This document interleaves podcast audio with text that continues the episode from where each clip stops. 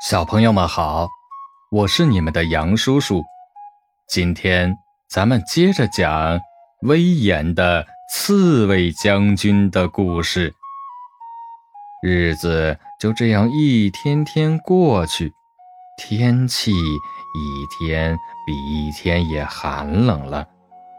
小刺猬的嘴里冒出的寒气，像白雾一样裹住了它的小脑袋。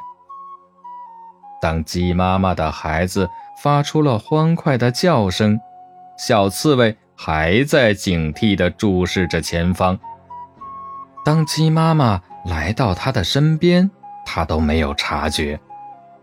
鸡妈妈感动地说：“哎呀，谢谢你，你真是一个勇敢的士兵。”小刺猬反而不好意思了：“呃，不，我还没打过仗呢。”鸡妈妈说：“外面发生的事情我都听见了，这比打仗更厉害呀！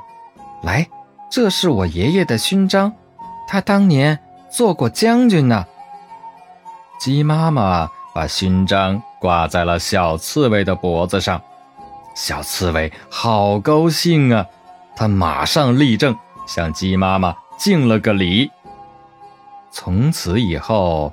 我们经常可以看见这位小刺猬，它扛着长矛，神气十足地领着小鸡们寻找食物，有时候也带它们去散步。